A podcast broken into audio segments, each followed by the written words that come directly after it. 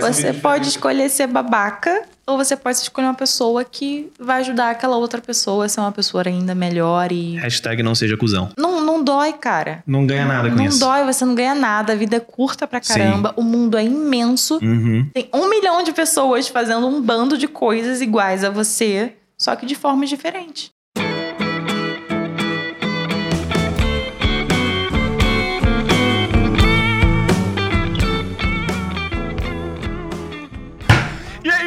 Aí, filmmakers, sejam bem-vindos a mais um episódio do Audiovisual Arte. Eu tô aqui de novo com a linda, maravilhosa, estupenda, fenomenal Duda Lopes. E a Duda trouxe a ideia sensacional de falar sobre referências. Eu acho que isso é um assunto que eu tenho visto surgir muito ultimamente nos grupos, principalmente no Facebook, onde eu vejo a galera tendo dúvida sobre como adquirir referência, como utilizar a referência de maneira boa, qual é a linha tênue que diferencia uma cópia e um plágio de uma referência a um trabalho de alguém ou a uma obra.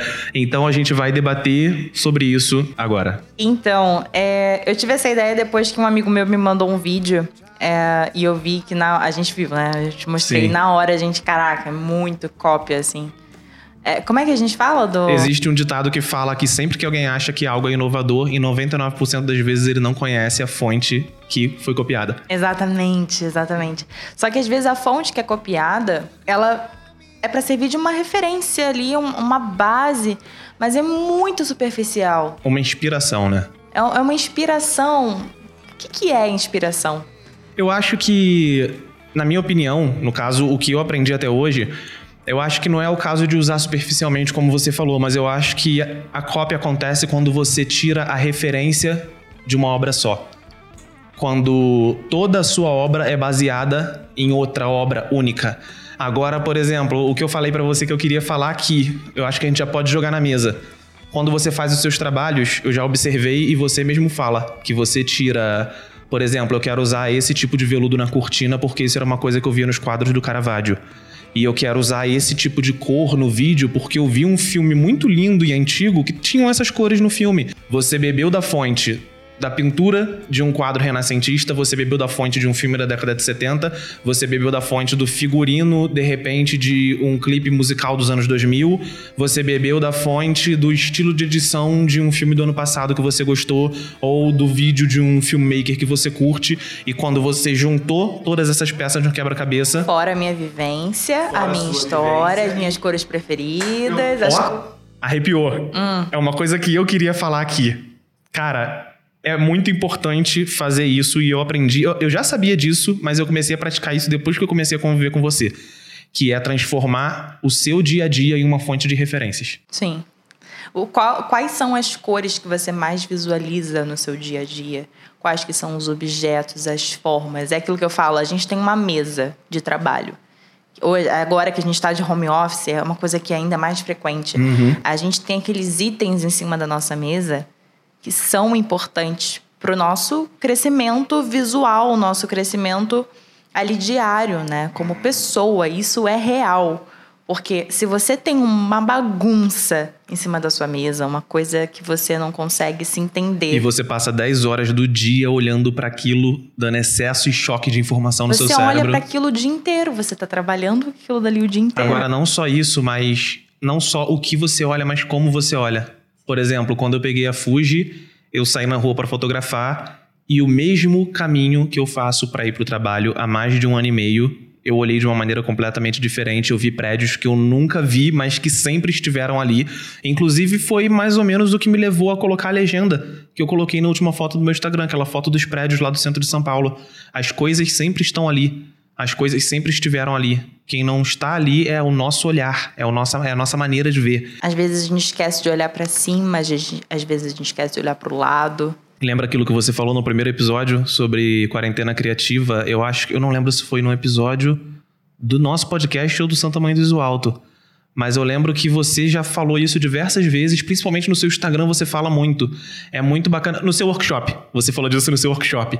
Sobre pegar o celular e dar um zoom, um zoomzão em algum lugar e aproximar e criar um enquadramento novo e isolar um objeto do restante. Eu tinha o hábito de, por exemplo, lembra quando a gente estava passando aqui na rua de trás e os prédiozinhos é um prédio rosa com a janelinha azul. Uhum. Eu peguei, tirei foto e eu montei um enquadramento onde eu pegava o prédio inteiro. Você pegou o telefone, deu um zoom e isolou uma janela só. E ficou uma fotografia totalmente diferente. Você exclui toda a sujeira do resto. né? Exato. E eu fiquei olhando para aquilo e fiquei pensando, tipo, como que o olhar da pessoa influencia na obra dela. Como que, como que é diferente, né? O mesmo objeto, o mesmo celular, as mesmas lentes nosso celular igualzinho, mas a foto, a foto foi totalmente diferente uma da outra. Sim, é o que eu falo de prestar atenção quando vai pro trabalho, para percorrer um caminho que você percorre todo dia. E agora com a quarentena ter atenção para onde você tá olhando ali em cima da sua mesa. Sim. Escolhe uma luminária bacana, né? Uma planta bacana, uns itens que você gosta, uma caneta que você gosta, uma Que motinha. te façam se sentir confortável também, né? Exato. Também se, se você se sentir melhor com a mesa completamente limpa, também tudo bem. Ali eh, consegue entrar as energias e as ideias e parece que flui mais rápido. Muita né? gente ultimamente tem optado mais pelo minimalismo e eu acho que é exatamente por isso. Pra ter mais esse respiro, pra deixar a mente mais leve, sabe? Mas voltando ao lance das referências, eu acho que a essência e a linha tênue que transforma uma referência em uma cópia é exatamente isso. É, Você conseguir juntar toda uma estrutura de toda a sua vida, de tudo que você gosta. Exato, e foi aí que a gente entrou nesse assunto. As referências que você tem daquilo que você viveu. Exatamente. As viagens que você fez, as paisagens de carro que você assistia quando você estava Uhum. no banco de trás do carro com seus pais. A música que tava tocando enquanto você viajava e aquilo cria uma trilha sonora pra sua lembrança. Quando eu tô num voo e eu escuto uma música, depois, quando eu vou escutar aquela música fora do voo, eu lembro de como é viajar. Ou de chegar num, num país diferente ou numa cidade diferente, enfim. Porque, tipo, viajar é uma atitude, mas colocar meio que uma trilha sonora cria um feeling pra aquela, pra aquela situação. Aliás, eu tenho a playlist de, de avião. Playlist de avião. Justamente isso. São as, as músicas que eu ouço e lembro como é gostoso viajar, Uhum. como é gostoso. Às vezes eu ouço ela dentro de casa, não necessariamente no avião. é engraçado que isso aconteceu hoje, né? A gente foi fazer o almoço e eu coloquei uma playlist de pagode dos anos 90. É. E eu- começou a tocar o pagode Inaraí. e a lembrança que, que esse pagode me carrega, eu cresci nos anos 90. Eu sou uma, uma criança dos anos 90 e meus tios eram dono de bar. Rolava roda de pagode. E quando eu ouço músicas desse tipo, igual, por exemplo, Inaraí, eu lembro do meu tio com a churrasqueira, com um panelão cheio de siri, com os amigos dele em volta, o cheiro da cerveja, com o barulho do pagode, do pandeiro e do cavaquinho. Tudo é vivência. E essa mesma música te trouxe lembranças ruins Que não eram tão boas. que não eram tão boas de uma fase da sua vida ruim que tocava essa música, digamos assim. Sim. Então, tipo, o feeling que isso carrega e como isso se tornou uma trilha sonora de momentos completamente opostos. O meu é tipo uma lembrança super feliz e o seu é uma lembrança muito ruim, É. sabe? Então, eu acho que você estudar isso, o que que. que- é, é- a referência é estudar o seu interior também. Tipo, o que que você gosta. Parar de ficar, ah, porque fulano é bacana, porque se veste assim, eu quero me vestir igual. Precisa ser necessariamente igual. Eu, eu vou comprar exatamente aquele vestido que ela comprou e vou sair assim. Igual a gente estava conversando sobre a produção de conteúdo também, que as pessoas agora estão com uma mania de estudarem outras pessoas e tentarem imitar exatamente Sim, aquilo. exatamente, Tipo, como exatamente. ser exatamente assim. Como ser da cidade no campo, como ser do campo na cidade. É como ser um camponês morando na cidade, como ser descolado sendo do subúrbio e que Cara, não sei o quê. isso tem, tá tendo muito, muito. Eu acho que isso acaba gerando uma certa frustração, porque o que você faz é resultado de quem você é, e o que você é é resultado daquilo que você viveu. Uma coisa leva a outra. Então, por exemplo, se eu pegar e for viajar com você e tentar produzir um conteúdo, por mais que eu seja fã, sei lá, Sam que é o cara famoso que faz vídeo de viagem. Por mais que eu seja muito fã dele, se eu for tentar fazer um vídeo no estilo do dele, eu vou ter que literalmente botar um vídeo dele do lado aberto e imitar passo a passo, porque se eu for editar, botar uma trilha, tudo de acordo com o meu feeling, vai sair uma coisa completamente diferente. Isso é engraçado porque eu descobri isso em mim na época que eu tava fazendo freela na Sony Music, onde a produção de conteúdo era muito acelerada, mas não era aquela produção de conteúdo acelerada meio pastelaria, onde existia um molde que você fazia tudo igual. Era literalmente, vamos supor, o clipe do Roger Waters. O pessoal chegou e falou: Ó, Roger Waters é o artista. A gente tem que fazer um mobile takeover dele, que é, vai pro Spotify, e em comemoração ao aniversário dele. Não me definiram qual clipe eu podia escolher, qual música eu podia escolher. Eu tive que entrar encontrar o, o, o, show dele, que era meu show predileto, encontrar a música dele, que era a minha música predileta, e criar do zero um conteúdo que precisava ser lançado no mesmo dia e aprovado pela equipe dele nos Estados Unidos. Só que quando eu editei aquilo e mostrei para gerente de marketing, para head do, do, daquele trabalho, ela ficou impressionada. Mas não porque era uma coisa muito boa, mas porque ficou completamente diferente do que ela estava acostumada a receber. Os outros videomakers editavam completamente diferente de mim eles seguiam como se fosse uma mesma linha. E como eu era novo e tinha acabado de entrar e não conhecia a linha que eles seguiam, eu criei algo completamente do nada, até porque eu sentava numa sala isolado.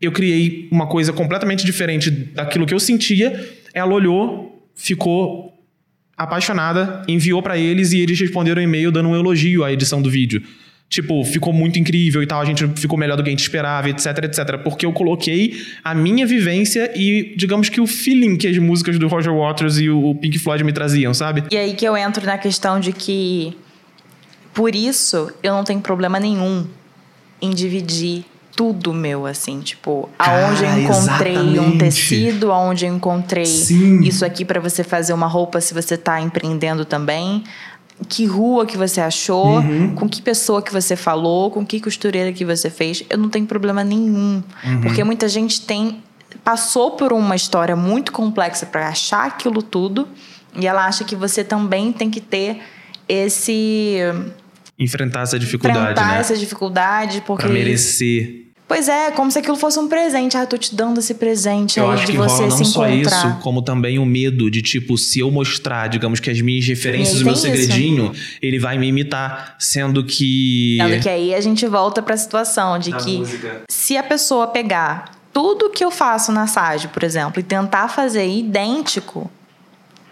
ainda assim não vai ser a mesma coisa. Porque eu sou eu, fulano é fulano. Ainda assim não vai ser a mesma coisa. Fulana tem as referências dela, que podem ser ainda melhores, sei lá, se ela morou 10 anos em Paris, se ela uhum. morou 10 anos em Nova York, deve ter umas, um mutirão de coisa na cabeça dela. Sim. Talvez possa até sair melhor, ou vai sair pior, ou vai sair mais ou menos igual, mas ainda não vai ser a mesma coisa. Eu posso assistir o mesmo filme que você e tirar uma conclusão totalmente diferente. Exatamente. É o lance da música. Eu ouvi, você ouviu, nós dois conhecemos a música, mas cada um tinha um sentimento diferente em relação a ela. Então não, não existe isso de tipo, não vou ensinar para ele qual software eu uso, não vou falar qual câmera e qual lente eu uso, não vou falar qual loot eu tô usando, porque senão ele vai fazer um vídeo tão irado quanto o meu. Não vai. vai você pode escolher ser babaca ou você pode escolher uma pessoa que vai ajudar aquela outra pessoa a ser uma pessoa ainda melhor e. Hashtag não seja cuzão. Não seja, cara. Você. Não, não dói, cara. Não ganha nada com não isso. Não dói, você não ganha nada. A vida é curta pra caramba. Sim. O mundo é imenso. Uhum. Tem um milhão de pessoas fazendo um bando de coisas iguais a você. Só que de formas diferentes. E convenhamos, né? Vamos baixar um pouquinho a bola quem pensa assim, porque Come on, a gente tá na era da internet. Tá tudo no YouTube. Qualquer coisa que pesquisa no Google tem lá. Então você não é detentor do segredo é, da chave mestra do universo. Então, não. cara, repassa conhecimento. Você só ganha com isso. Não tem por que ficar tentando prender. Exatamente. Sabe? Esse é o meu mantra. Repasse conhecimento. você pode facilitar a vida de uma pessoa. Simples. Sim, total. Se você pode fazer isso, cara, por que, que você vai dificultar? É, isso é engraçado que eu tava pensando sobre isso esses dias indo pro trabalho, sobre o mito do autodidata o cara que se orgulha de falar, eu aprendi sozinho. Você aprendeu sozinho mesmo, amigo? Ou você aprendeu lendo uma revista que alguém escreveu e te ensinou? Ou você aprendeu lendo um tutorial no YouTube que alguém gravou? Autodidata para mim é um cara que se ele tivesse isolado numa ilha e caísse uma câmera na mão dele e ele nunca viu uma câmera na vida, ele aprendesse a filmar e editar e fosse foda. Sem ninguém falar absolutamente nada para ele. Igual eu com piano, por exemplo. Exato. Eu não, tipo, simplesmente peguei o piano e saí tocando. E aprendi a tocar, assim. Eu Exato. assisti tutoriais, eu ainda não assisti aula a aula, mas comecei Tem com tutoriais. Tem pessoas ensinando e você tá aprendendo. Pois é, você vai vendo as notas ali e você uhum. vai entendendo. Agora imagina se você não sabe notas, você não sabe nada. Pode não ser um aprendizado ortodoxo, que é o aprendizado de faculdade, onde você recebe o diploma. Mas é um aprendizado. Tem alguém te ensinando, tem um professor ali te tutorando, entendeu?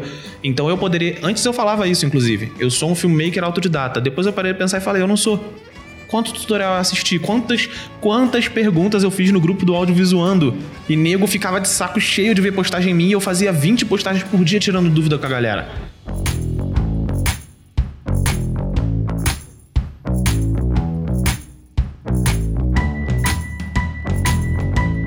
E aí tem muita gente que me pergunta, Duda, o que que eu estudo? Eu quero entrar pra moda que, que eu estudo de moda? E aí eu pergunto primeiramente, o que você está estudando nesse momento? O que, que você está tentando estudar com moda? E aí, tipo, ah, é foto da galera que manda coisa pra Vogue Itália, ou Instagram de outros fotógrafos de moda, ou filmmaker de moda. Que a gente tem que entrar. Isso aí já é um outro assunto. Polêmico. Polêmico. Mas enfim. É, diretores que fazem trabalhos de moda e etc. Mas você já parou pra pensar? O que, que é moda? Que, que, né? Da onde veio? O Uhum. que, que as pessoas te intitulam como moda, como high fashion, né? Porque o que, que você quer também? Você quer o high fashion ou você quer uma coisa mais Fast fashion, mas. fast fashion Aham. e tal? Então, se você quer o high fashion, que eu acho que todo mundo procura, a maioria, cara, estuda desfile.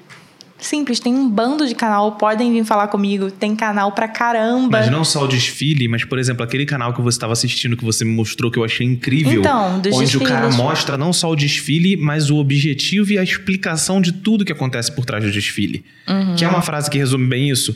Uma vez um professor da faculdade falou na, na sala de aula, nunca mais vou esquecer isso. Ele falou: se você quer ser igual ao Steve Jobs, não estuda o Steve Jobs, estuda o que o Steve Jobs estudava. Leia os livros que ele lia. Tente pensar como ele pensava, mas através dos olhos dele. Ele não estudou ele mesmo, ele estudou outros livros. Ele teve outras referências. Então, quem eram as referências dele? Vá na fonte, beba da fonte. Então, o cara quer ser um bom filmmaker de moda, mas ele vê outros filmmakers de moda. O que, que esses filmmakers de moda que fazem sucesso estavam vendo para poder chegar onde chegaram? Como é que um desfile foi estruturado? Entendeu? Exatamente isso que você falou. E isso, cara, isso é importantíssimo. Isso tem. Isso se aplica a qualquer, a qualquer área, a qualquer situação. Exatamente. Não, e, e tem muitos canais disso. Podem vir me perguntar sobre, porque tem livro, mas eu não acho que ainda é. A galera quer ver coisa rápida, né? Sim. Quer estudar coisa rápida. Então, documentários é, sobre a vida de um, de um estilista, sobre a vida de um Yves Saint Laurent da vida, né? Aquele documentário sobre o Ralph Lauren que a gente assistiu. Sobre o Ralph. Lauren.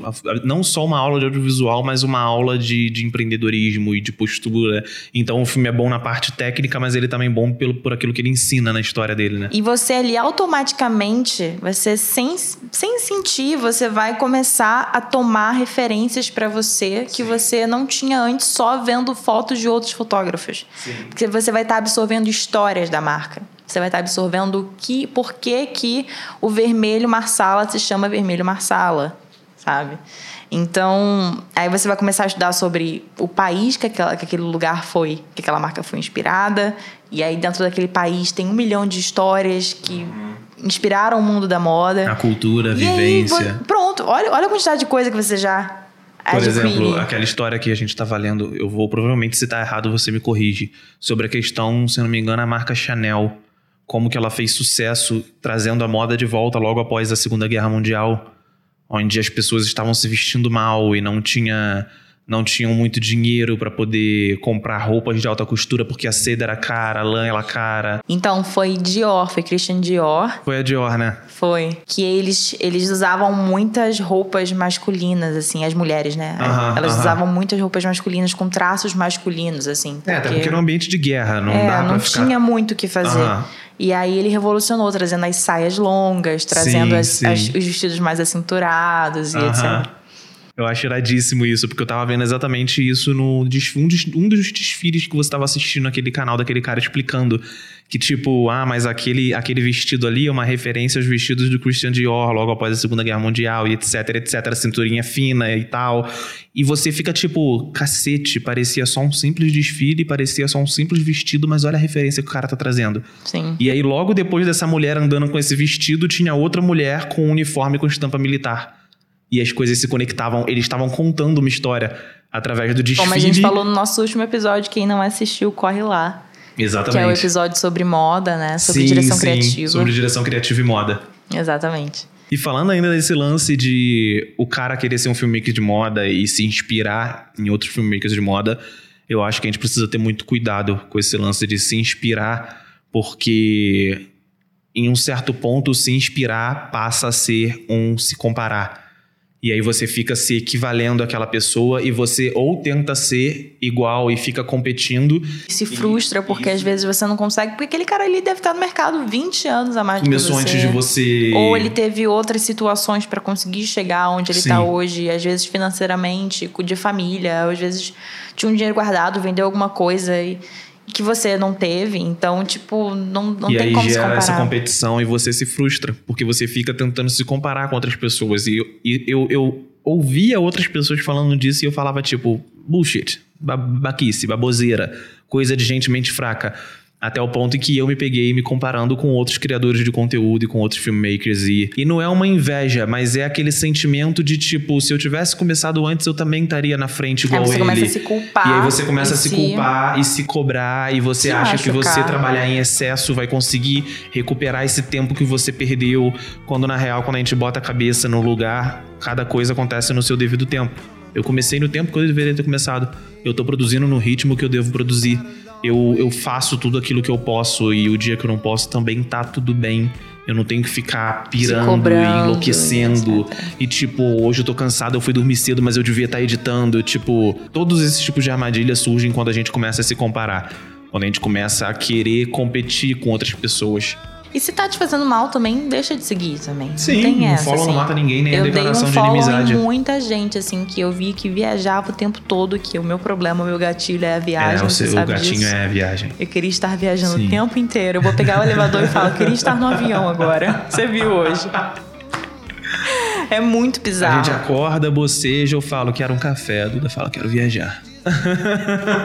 É muito isso. Então eu parei de seguir algumas pessoas que eu vi que estavam me fazendo mal e outras que eu acho que realmente me inspiram de alguma Sim, forma. sim. Então você tem que saber dividir o que, que te faz mal e o que, que realmente te inspira. Quem realmente te inspira. E eu acho que isso até cria um fator limitante no ponto de que, por exemplo, se eu, como criador de conteúdo, quero criar um conteúdo meu, original, digamos assim, isso é uma coisa que eu quero abordar no podcast sobre o original ser superestimado, mas isso é papo para outro episódio.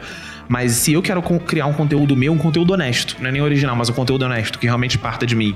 Se eu começar a me comparar, eu vou ver, tipo, caraca, ele tá seguindo por esse caminho e ele tá tendo sucesso, então eu vou seguir também. Mas aí você faz isso e não tem sucesso. E isso te frustra. Porque o público sente, o público entende quando você não tá sendo você mesmo. Você precisa ser você mesmo, no jeito que você fala com a câmera, no conteúdo que você produz, na trilha que você usa. E não fazer aquilo que tá na moda, porque outras pessoas estão fazendo. Então, muitas das vezes, aquele unfollow, aquele restringir, ocultar stories é muito Faz útil. bem também. É isso. É isso, galera. O episódio tá no YouTube e nas plataformas de streaming. Se você gostou, indica pra aquele amigo bacana, procura a gente no Facebook, Audiovisuarte. E o Instagram da Duda vai estar embaixo na descrição, o meu Instagram também. A gente se vê no próximo episódio. Um beijo, tchau, até a próxima. I'll be home.